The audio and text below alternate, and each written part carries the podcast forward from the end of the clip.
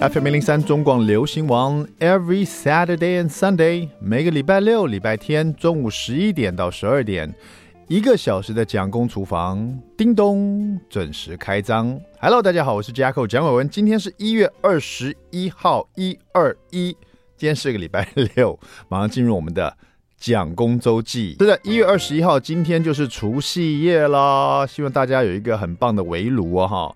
啊、好不容易这个在冷冷的天气里面，可以跟家人一起团圆，然后呢，吃一顿热热闹闹的这个围炉哈，就是团圆饭，也是我们的除夕夜。呃，一月二十一号礼拜六哈，今天要跟大家聊个什么讲公周记呢？就是这个。应该也不算很严肃的话题哈，就是正好在除夕嘛，除夕也象征了一个这个过年以后全新的一一个一年的开启哈。当然，这个西元的一月一号元旦呢，已经是一个全新的一年了，就是我们的二零二三年呢。呃，开始这个人家说一年之计在于春嘛，哈。那我们过完了这个我们东方的中国年以后呢，又是也是一个全新的展望哈。以前呢，我最喜欢在在过新年的时候，就是跟同学们那时候在大学的时候了，大家都会分享大家在新的一年的一些展望啊，希望在新的一年可以达成什么样的目标啊，可以。呃，去年什么东西没有做到，希望今年可以把它完成，或者今年呢有什么样的新的想法啊？大家同学们一起分享，这个可能是在学生时代很喜欢做的事情呢，因为大家对未来都有充满了期待跟憧憬哦。呃，对，呃，让自己呢怎么样自己更充实，或让自己有更多的成长，也是在学生时期，尤其在大学的时候最喜欢聊这些话题哈。那现在呢，已经离开学校很久很久了啊、也当了爸爸妈妈了，这样子哈。有时候会觉得好像生活有时候一成不变的，每天就是早上起来帮小孩弄早餐，然后呢中午呢吃中饭，然后下午呢稍微工作一下，然后接近晚上是接小孩啊、回来弄小孩的晚餐，小孩吃完晚餐看他们功课，看完功课呢晚上睡觉前帮我们讲故事，然后他们睡觉以后我看一下韩剧。啊，一天就这样结束了，日复一日，月复一呃，月复哎，年复一年哈，差不多这样子，就是这样过了。小孩也快要十岁了哈，真的有时候会觉得日子好像都过得差不多啊，尤其是这种疫情期间呢，少了很多乐趣啊。终终于现在大家可以出国了，但是呢，又担心说某些地方疫情很严重这样子啊，甚至有时候出国可能不方便啊，所以说。我最近呢，在网络上突然看到了一个日本人的一个生活哲学哦，啊，他是一个翻译的，那我觉得这个这个生活哲学蛮特别的，它叫做 Ikigai，Ikigai 啊，I K I G A I，Ikigai 是日本的一种生活哲学哈，它其实是两个日文的意思结合在一起的，Iki 就是 I K I 是日文的生命。跟生活的意思，gai 就是 G A I，gai 是日本形容价值跟意义，所以 Ikigai 这个这个生活哲学，其实就是日本人对生命或生活的一种价值或意义的一种追寻。像我们看到日本的一些面店喜欢写什么“一生悬命”，有没有？就是好像这一生就是奉献给这个这一碗。很有价值的面那种感觉，一生悬命，有没有？把所有的这个精神放在这个它的这个食材里面。好，Ikigai 啊，好像有点类似像这种的感觉。像我们台湾人有时候喜欢想要追寻小确幸或者生生活中的幸福，有时候你会呃想说啊，我活着到底是为了什么？就有人就说最后就是说我为了追求幸福啊，幸福的感觉哈。但对日本人他们的生活的哲学又把它提升到另外一种比较实质上的追寻。啊，不只是幸福，而是希望这个幸福是来自于他对生活跟生命的一种透彻的认识，对自己的认识，而且找到自己生活的意义。这样听起来好像有点这个课题好像很大哈，但是它翻成翻译成英文呢，我觉得就变变比较简单一点了。就是 Ikigai，他们说是 Discover your purpose and life，找寻你的生命的意义，也就是说。你每天早上为什么要醒过来啊？当你知道你你活着是为了什么，你每天早上醒过来就充又多了那一份比较有有意义的这种追求啊。就是你每天早上为什么要睁开眼睛？你每天为什么醒过来忙碌这一天啊？每一天都这么忙，日复一日，年复一年，你这么做是为了什么？你的生命，你到底活着是为了什么？这叫做 ikiga，就是日本人他们会去找到的一个事情。那这样讲就是说，它是一个比较自我实践的一种，比较比追寻幸福更更比较可以说比较踏实的感觉，比较实际的感觉哈。就你找到生活的价值哈，比起单单只找到幸福，在这个意识上好像多了一种比较实际、比较踏实的感觉哈。比如说，你可能是一种想要去完成一个深具挑战性的工作啊，对于人生的一个新目标，有了日常中可以实践的具体的行动。因为当你发现了 Ikigai，你知道为什么你每天早上醒过来，你就要朝那个目标每天去前进嘛。就像我刚刚说了，有时候我们在大学的时候想要去聊说，哦，今年新的一年我们什么样展望啊，往这个目标前进这样子哈。那从这个生活哲学里面就可以看到说，日本人为什么有时候我觉得他们好像有那种很厉害的职人精神啊。这个这个一生悬命有没有？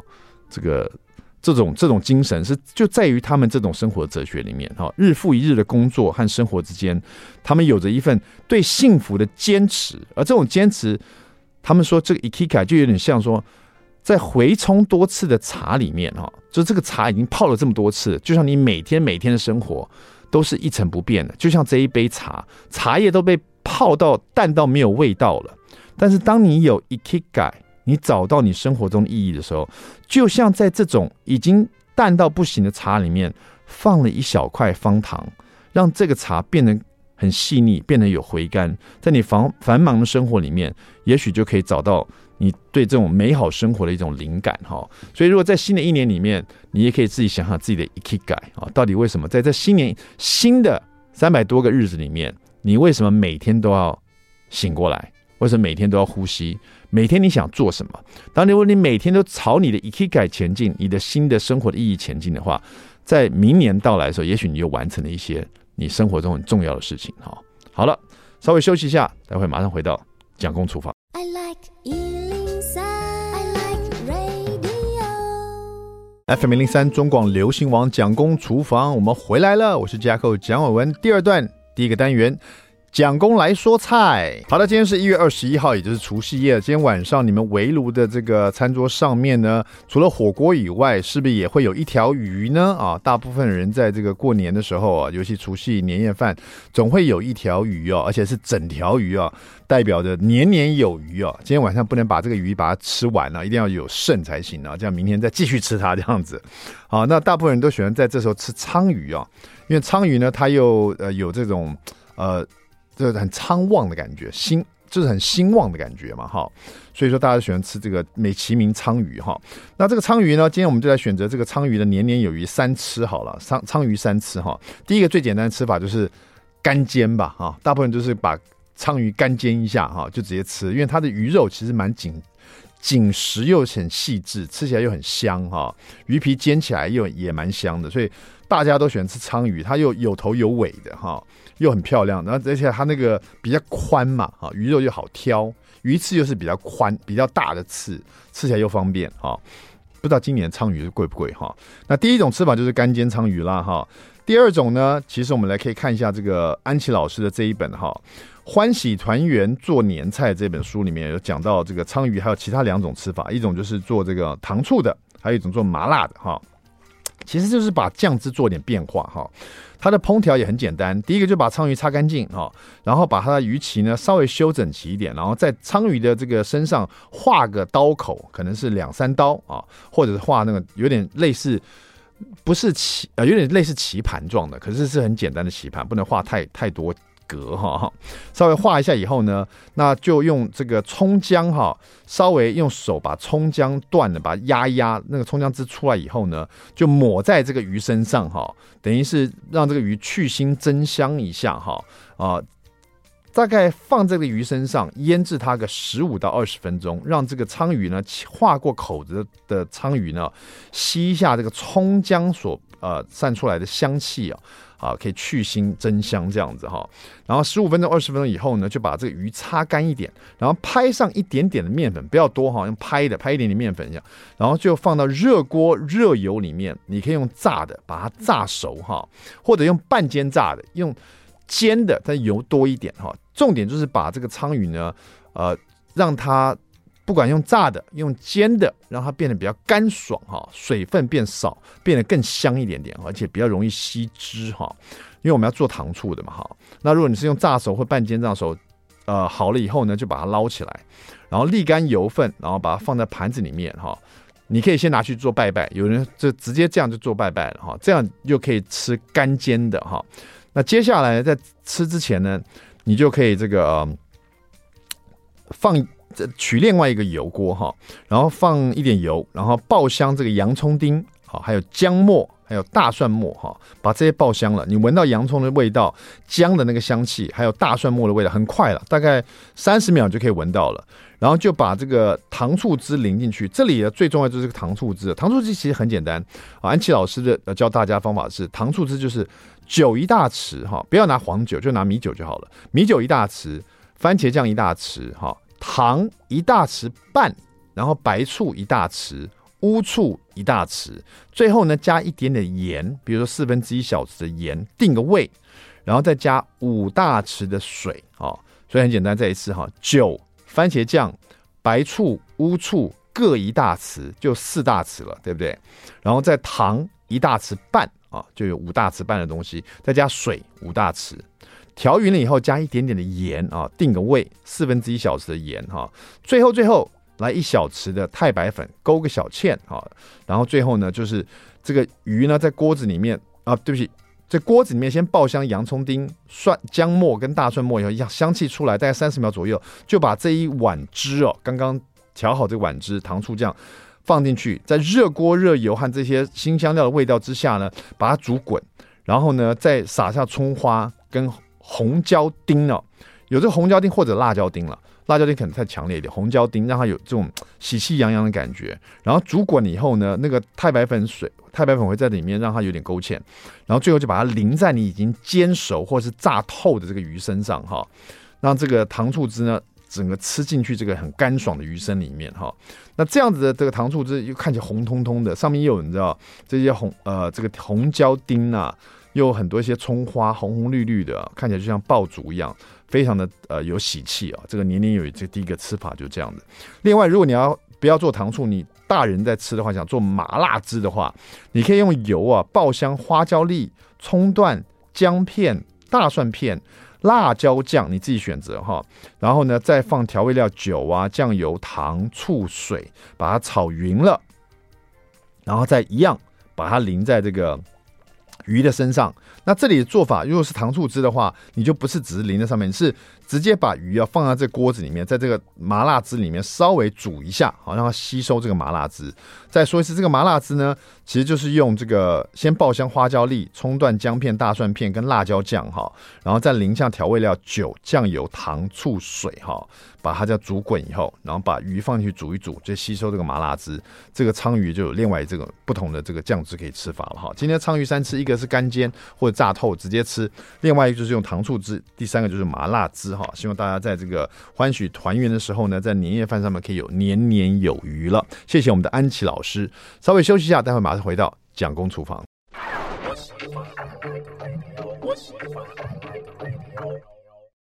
FM 零零三中广流行王蒋公厨房，我们回来了哈。今天我们厨房里呢，请到是一位呃全能律师哈。为什么呢？就是大家在看韩剧的时候，可能会看很多这种正义律师，觉得很过瘾，或是这个呃很特殊、很帅的律师嘛。今天我们真实的、活生生的一个很帅的韩韩版的律师来到我们现场了哈。他是我们的全能事务所的这个律师啊，全能律师詹杰祥。好了，詹律师你好，嗨，大家好，蒋公好。是这个全呢，不是完全的全哈，不是实相。全能拳，这个拳是我的拳头比你还硬的拳哦。全能律师，这个律师事务所在做什么的？是在做黑的吗？对啊，就是帮你讨债，是不是？就是告不赢的时候就打了。我去过我们的这个詹律师的事务所，我们也其实邀请过詹律师来我们蒋公厨房哈。詹律师事务所非常引人注目，是他这个一开门里面就有两个拳套啊，对，代表了正义铁拳，有没有？对，就为你出拳这样子啊。那其实说实在，你自己本身也是拳击手哎。对，我本身呃也有当过教练，我当了四年的教练，嗯、是。对，那也是教人怎么打拳，包含拳击、嗯、踢拳击还有泰拳。所以你到底是先当拳击手才当律师的，还是当了律师以后发现要这？因为律师其实生活其实大家可以知道，律师其实是一个蛮充满危险性的行业哈。对对，所以说其实要有一些防身术啊。是你是本来就是拳击手，然后变成律师，还是说是当律师发现这个生活太太危险了，所以去当拳击，顺便学拳击来防身？其实是后者，不过原因有点不太一样，啊、因为。当律师的时候，我一开始是去用戒酒那个浇愁的方式，因为律师压力很大，对。对，所以那时候都喝酒喝得醉醺醺回去，嗯，然后隔天再去上班，嗯、至少那一晚会睡得比较好。那后来有人看不下去，我学妹，那她就建议我去用运动的方式舒压。啊，那她觉得我运动舒压的方式可能要比较特别一点，因为毕竟压力大，所以她介绍我去打拳。嗯，那没想到我这样一打，我就从学员开始一路打打打打打，因为他可能拳馆老板看我蛮会打，他就觉得我你可以去比擂台赛。对，所以从馆内比赛，哎，打赢了，你再去打馆外。哎，你们想想去馆外打。那种真的是 spotlight 会在你身上那种擂台赛哦，竟然还打赢了，还拿到有那个亚军的资格。是，所以后来他就说：“嗯，你既然都打了赢，那你来教拳好了。”所以这样一路上就是被骗着去当拳击的手的一个路程。这根本就是韩剧的剧情呢。你知道，这个律师本身是个职业拳击手，有没有厉害的？你知道，他又是个律师。然后他开了律师的这个事务所，就帮他处理很多案件，可是总是遇到麻烦，他就拳击手身份就出现了。对，这就是我们今天在现场的这个詹律师的身份呢，对不对？韩剧应该找你去演的，对，可能是台版台版的，台版台版。哎，这个需要有一个剧本出现了，太棒了啊！而且我们詹律师呢，呃，也正好是我的师弟啊，我们同一家经纪公司的，我帮你来找这个剧本哈，我们来来来拍这个戏，全能事务所。这哎，全能事务所，这根本就是个这这部戏的名字嘛。哎，可以，太酷了。对呀，就是怎么从律师变成拳击教练的一个过程。那在路上有遇到什么样的问题，可以靠拳头解决？如果如果 如果你没办法自己出演这个角色的话，你觉得哪一个男男演员演你最好？你希望哪个男演员演你？就就就讲公吧，就等你这句话了。所以要自导自演了。好了，今天是除夕夜哈，这个今天是一月二十一号，今天晚上大家就要吃除夕了哈。那这个，我想大家今天就是要吃很多年菜哈。那今年呢，如果说你觉得很麻烦，大家可能就会配套式的，就是自己做几道年菜，然后呢，也去买一些年菜回来，不要这么忙碌嘛哈。有的人可能买年冷冻年菜，有人可能到餐厅去呃买年菜回到家里来哈。那有时候当你打开买的年菜的一刹那之间呢，突然气就上来了，因为。跟你当初想的不太一样啊，你买的可能这个你买的是什么样的年菜？打开来里面与你想象的不太同。本来有一些昂贵食材的，就可能是蟹黄，就变成红萝卜泥啊，那不一样的。呃，本来他说有什么，可能是有很厉害的这什么呃什么什么食材在里面，就发现没有啊，龙虾变成白虾啊，白忙了一趟啊。对，这有可能。所以我们今天就担心，待会今天晚上大家打开年菜的时候，发现说，哎。非常生气，想要告这个餐厅。我们请到詹律师来帮你做这个法律咨询啊，法律顾问哈。对，其实当然希望大家过年呢不要动气哈，对，不要发生这种不如意的事情。嗯、但是世事难料，你就需要全能律师所的。詹律师帮你出头，帮你出正义的铁拳。哎、欸，今天这个不是假，他真的是真的是律师呢。我我是啦，我是。对对对，你当律师多久了？全能事务所多久了？呃，全能事务所快五年了。啊、那那我之前是在比较应该说是全台湾最大间的事务所。是，哎、欸，可以讲他名字吗？可以可以可以。哦，李律法律事务所。哦，okay、对，那在那边熬了快四年。嗯，所以像前后加一加快十年了。对，律师的生活为什么压力这么大？呃嗯，其实需要你需要你酗这个酗酒浇愁这样。对，因为我们接收到的能能量大概都是负面的，嗯，所以你要去处理的不只是法律本身的问题以外，嗯、还要有当事人的一个情绪。对，他时常可能就是半夜啊，或者是凌晨啊，就他一一想到，他就可能会讯息你，然后跟你讲说我目前的一个状况。嗯，他比较不会去。呃，问你的时间可不可以？对，感觉上你们是上下班制，其实你们是责任制啊，随时随扣的，这是呃，就是呃。需要的那个客户，他随时都要找你，对不对？对。然后像有一些案件，比如说是刑事案件嘛，嗯、那如果有遇到有人过世了，哦，其实那个当事人的家属啊，嗯、其实都是哭的稀里哗啦的，所以那个过程其实不是那么好受。对。所以一开始一定难免就是没有办法去处理自己的面对他们的情绪，还有包含我接受之后，我要怎么去把这个垃圾丢给。丢在别的地方，嗯，所以那时候才会一直需要用酒的方式来忘记这一些。啊，这根本就是全能事务所这部剧的一开始，你知道？对，对，一个 一个 哇，这个人人设都已经做好了，对，这个剧本太好写了，但是是真实的生活是这样的，对，啊，就你就靠运动去舒压这样子啊，对。而且我听说律师生活，我自己之前演过律师这个角色，我听编剧跟我讲，其实律师是一个蛮高危险的一种一种职业啊，因为总会有人快乐，总会有人就当你进入 case 要打官司的时候，对，总会有输的那一方嘛。对，如果说你你呃代表的客户输了，他就很不开心嘛。对，如果是你让对方输了，对方可能来找你麻烦嘛。对，都都有可能，对。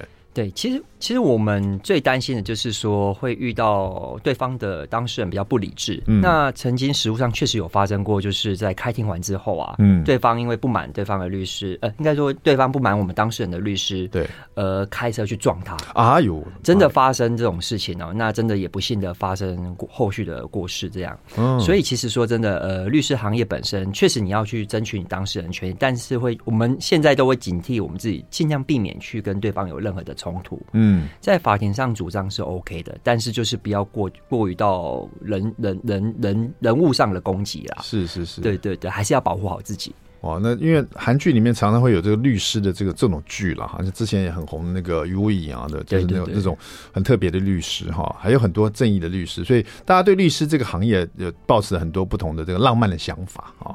但是今天听听我们的全能律师事务所的这个詹律师，你就知道是一份非常辛苦而且高危险性的工作哈，怪不得可以拿来拍戏。好了，今天讲到有关这个餐饮纠纷呢，其实今天邀请到詹律师来，我们聊一下这个世界各地，像我自己一个好朋友。艾利克斯哈，他以前家里是开这个，在美国哈是开墨西哥餐馆的啊，就是墨西哥的餐点的那个餐厅这样子。他跟我说，呃，有一个老杯杯在他们餐厅至少是几十年的客户了哈，就是很好的朋友，常去我们餐厅吃饭这样吃吃吃。有一天，这个老伯伯不知道为什么在他们餐厅的外面哈，在人行道上接近他们餐厅的门口，不小心滑了一跤，哦，摔断腿了。然后呢，他们赶快去扶他啊、哦，出去把门打开，去外面扶他，外面的人行道扶他。然后呢，呃，给他水喝，然后招待他，再然后帮他叫救护车什么的，你知道吗？啊，就这个事就结束，这样他们也没想那么多。对啊，过两天呢，这个老伯伯竟然告他们，告他们，告他们说他们这个餐厅外面啊没有清洁干净，他走路滑倒，而且是那种几十年的老客户喽。哇，告他们说他害他跌倒，要告这个伤害。然后最夸张的是，他们接到这个这个律师事务，这个律师来来函说要告他们以后，是律师帮那个老先生，老先生对要要告他们啊。OK，接着来函以后，第二天这老先生又来吃饭了啊，这么尴尬，推着轮椅来吃饭是。他们就觉得莫名其妙，你知道吗？美国人就是有有这种奇怪，美国人把打官司当家常便饭，就是可以拿来那个赚钱的工具嘛？对对，我我告你，但是我还是要来这边吃饭，我们还是朋友，神经病，你知道吗？所以这个法律纠纷，这餐饮也是很多奇奇怪怪的纠纷。待会回来，请詹律师在这个除夕夜跟大家分享一些啊，别走开，马上回来。I like FM 零零三中广流行网蒋公厨房，我们回来了。在过年期间呢，特别是今天除夕夜，您可能买一些年菜、冷冻年菜，或者这个饭店里的一些年菜带回家吃哈。打开来，如果说与品与你他所宣传的品相不符哦，你会就买单认账了，把它吃完，乖乖的吃完就算了，还是你会这个讨回公道哈，甚至于哈找律师啊？把你发函啊，要告告对方呢？可这种情况好像没有到这么严重，应该通常都是吃到中毒了，或者吃到怪东西才会想告对方吧？对呀、因为。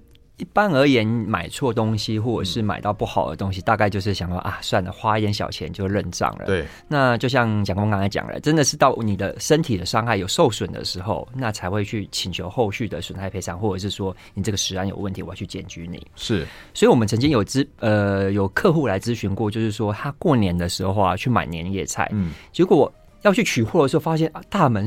那个紧闭，哎、欸，怎么都找不到老板了？那他问我该怎么办？因为他当天就很气，就立刻打电话来跟我这边咨询啊。当然，我也是有认识的啦。对。那后来我就跟他说，呃，这件事情其实就是属于一般的民事纠纷啊，你也只能跟他说，就是后续啊，再请他把这个菜的钱退给你而已。因为他当下很气，他甚至想要告对方诈欺。是。他认为说，当天没出给我，你还收了我的钱，那你就是要骗我的钱，对骗。对，但我就跟他说，你你可以省了这个律师费，因为这个原则上是告不赢的，嗯、因为诈欺他某程度要有一点比较高的程度了，就是说他一开始根本就是假的餐厅，或者是说他根本就没有出菜给你，对，这样才算诈诈欺。啊，对，乍听下好像对你这样算是诈欺哈，但是法律的认定是不太一样，需要有一些条件，对，对不对？对，所以后来店家就有说啊，没有了，因为刚好过年的时候他们人手不足啊，嗯、然后可能原物料短缺的关系啊，就是他有一些正当理由的时候，那检察官听到一定会觉得说啊，这根本就没有要骗你这个钱，只是我真的没有办法依照我的我们当初的一个签订的内容去给你这个年菜而已。是哦，对呀、啊。大家这个在买东西的时候，到最后这个尤其食物或年菜什么的，可能第一个就是退费了，对，或者换一个新的给你，对不对？哈，通常是通常是这样子。但是我们也听过新闻上有可能，可能到最后可能会引起，比如说要赔偿的问题，通常都是可能吃下去了。对，或者是呃觉得身体不舒服哈，对，他这个赔偿又分两种嘛，一种就是说实际上你就医的赔偿，对，没有错，你进医院啊做诊查或做检查啦、住院啦这些费用对方要付嘛，对，那是不是也会有这种精神上的赔偿？我就听说有人，比如说吃到类似老鼠尾巴，或是在他那个食物里面吃到塑胶的东西，或者铁钉，然后吃完以后哇。他就很害怕，虽然说身体没有造成什么状况，但是呢，从此以后精神就觉得很紧张。下一次又要吃东西的时候就，就就就怀疑这里面也有这种东西，对，然后就想要这个可能这可以这个 claim 说他要精神的赔偿，这种也是有可能的，对。对，呃，我先讲一个实例的，让大家比较好了解，就是我们一般如果遇到车祸啊，他。车开车人撞到你，一定就是造成你身上的一个损害嘛，嗯，所以一定会有所谓的刚才蒋工说的医疗费的部分，这个一定是可以去主张的。那后来呃，后续就是我们要去主张，就是说，因为你撞到我，导致我生活上的困扰等等，我精神上有受损，所以会有所谓的刚才所谓讲的精神慰抚金。对，哦，精神慰抚金。对对对，嗯，这个在车祸上这个是比较具体一点的。嗯，那今天如果我们是因为吃了一个东西。确实是有造成我们身体上的伤害的话，嗯，就可以依照这个脉络去请求精神慰抚金。嗯，但如果你今天只是被吓到，就是说，哎、嗯欸，我看到这个这个类似老鼠的东西，害怕，害怕的话，呃，因为身体原则上没有受到损害，是你的那那个精神上面有问题嘛？嗯、那这时候你可能要多的一个步骤，就是说你要去精神科就诊哦。对，你要去证明这个前后的因果关系。对，就是说，因为你。看到或吃到他的东西之后，对于某个东西以后看到都会有受到惊吓。嗯，那这样的一个连结呢，要有精神科的医生来认定，嗯，才有可能。就是说，你以后看到，就是有点像是呃创伤症候群的概念。是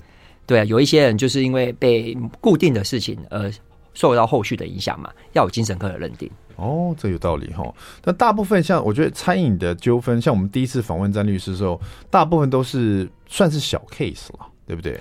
对，大家其实有时候因为毕竟律师费稍微应该对于呃大家而言还是比较稍微贵一些啦，嗯，所以有时候因为餐饮可能都是几千块或几百块的事情的，嗯、除非真的是我们曾经有遇过当事人就是气不过了，觉得店家的一个态度太不好了，嗯，呃，后续才会委任律师去请求比较金额的比较小的，嗯，呃，就算我今天其实在除夕前啊，我还去开庭，嗯，我们开的那个金额才六百块。啊，他也是请的律师。啊，真的啊，那些律师费早就超过他那个赔赔偿金额了吧？对，但是他就是一一个气讨回公道。对对对对对，他就是要走法律的路径。对，就是要让这个判决公那个让大家知道，对，因为判决出来是一个公开可以去查询的嘛。这个大家并不知道，其实你只要进了法院有这个判决的话，这个判决是公开查询的。对，所以你可以公开去查任何人有没有被判决过什么东西。对，对不对？是公开的、公布的。对，没有错。嗯，所以他也觉得说，至少有这个判决结果，他六百块。几万块的律师费还 OK 啦，嗯，他就是要有让对方有这个记录，对，汲取一个教训，对，呃，下次如果又有人得到吃的这个亏的话，对，他可以呃法法院就可以照这个依循说，哎，你曾经又犯这个错，你现在又犯了，对，等于再犯，对，那可能惩罚就更重了。对，对，就是至少呃，这个商家的名誉会蛮不好的啦。嗯、不过现在商家都蛮厉害，他们很快就换个名字啊，换个招牌啊。好，今天詹律师来，感觉律师啊都是要博学多闻了，对很多案件啊，对很多事情啊，甚至对很多这个民俗啊或者什么的，都要有一些涉猎啊，这样子对各行各业都都要了解这样子。我们今天詹律师来现场，我们这个美食冷知识就来问詹律师了哈。好，在过年的时候我们要吃年糕，这个大家都知道哈，吃年糕是一种习俗哈。据传呢。是从周代开始哦，周代开始，由于这个稻禾、啊、成熟一次哦，呃，为一年嘛，哈，所以说这个呃过过年呢，吃年糕就含有祝贺五谷丰登的意思哦。那吃年糕当然还有这个年年长高的这种长寿之意啊，哈啊，但是你知道吗？这个年糕啊，传说啊，当时是为什么被发明的？年糕这样的食物啊，当时最初是为什么被发明的？我给你一个选择题哈。好，一，它是战备粮啊，战争时候吃的东西。嗯。二，它是幼鼠饵。这个年糕这样的食物，它是拿来诱鼠，因为以前如果有鼠疫的话、鼠荒的话很危险，所以要用用用这种年糕来诱鼠饵哈。嗯。三，它是出海的时候来吃的粮食，因为年糕比较好保存哈。出海的时候来。做吃的粮食，三种选择。年糕当时哦是如何被发明？一个是战备粮，第二个是幼鼠饵，第三个是出海的粮食。我们请我们的全能律师所的詹律师来想想看。好，我先用三去法好了。嗯、我觉得出海，周代那时候已经有出海了嘛？我觉得我比较对这部分。嗯，我的直觉比较少一点呐、啊，嗯嗯、所以 C 的部分我先删掉，删掉出海粮食。对，删掉出海粮食。所以 B 是那个那个右鼠耳，右鼠耳。A 是战备粮。嗯，我可能会从这两个当中选一个。选一个，对对。那我对就我对历史的了解，我觉得那时候还是比较贫困一点的啦，嗯、所以我可能还是会觉得是用一个。囤粮的部分，嗯，应该还是会这样的需求会比较高，几率高一点。所以我不会做这么棒的东西拿来诱老鼠。对啊，老鼠应该什么都吃吧？老鼠老鼠也可以拿那个随便什么东西来毒它。对啊，只要他们只要有东西吃，应该都 OK 了。老鼠不会说，我今天要受骗的话，我一定要吃年糕。他可能是 那个米老鼠的话，可能要特定的食物了。看律师就是厉害，他用他这个逻辑分析，就已经可以分析、啊。真的吗？第一个，他就删去了出海粮食哈。对，年糕拿到海上去会不会容易发霉啊？那个那个潮湿的话，其实蛮容易发霉的哈。嗯、第二个，幼老鼠真的是给他吃什么都吃嘛，对不对？对何必呢？嗯。战备粮年糕来做战备粮，真的是这样子吗？我们恭喜詹律师答对了哦！那那我们这个奖品吧。据说哈，年糕当时哈，在有一个传说是在春秋的时代哈，吴国大夫伍子胥哈被吴国夫差刺剑自刎而死哈。传说伍子胥在死前呢，就吩咐他的亲信说：“我死了以后，如果国家有难，民众缺粮。”你们就到相门城墙挖地三尺，往下挖三公尺，就可以得到粮食。这样子，那么越王勾践呢，知道伍子胥被刺死以后呢，越王就攻打吴国来血耻。你知道越越王的故事吗？卧薪尝胆嘛，哈、嗯。哇。那么吴吴这个就攻打吴国，吴国的夫差就连吃败仗，哈，就是连城墙都被越国士兵团团的围住啊，城中就粮尽弹援，哈。那么军民们都纷纷的饿死。在危难的时候，突然有人想起伍子胥当时死的时候说，在死前说过。就是暗中到那个城城墙那边去挖地三尺，就挖挖挖挖挖，他发现这个城的这个地基啊，竟然是用糯米制成的砖石哦，很硬啊，挡在这个地下面。他当时就埋了很多这个糯米做的砖石，人们就把它拿出来蒸熟，变成一种食物，渡过难关呢。所以当时就说这个为什么吃年糕？因为年糕它是象征了这个当时伍子胥他的他的智慧啊，用这个年糕来当战备粮这样子。所以在腊月里就用年糕做，就用糯米做成年糕来祭祀伍子胥，同时也取。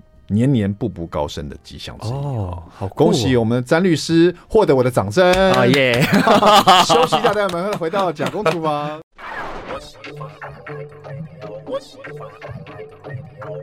FM 零零三中广流行王蒋公厨房，我们回来了。我们今天厨房请到是我们全能事务所的全能律师，就是我们的詹杰祥詹律师。詹律师，除夕夜你都干嘛？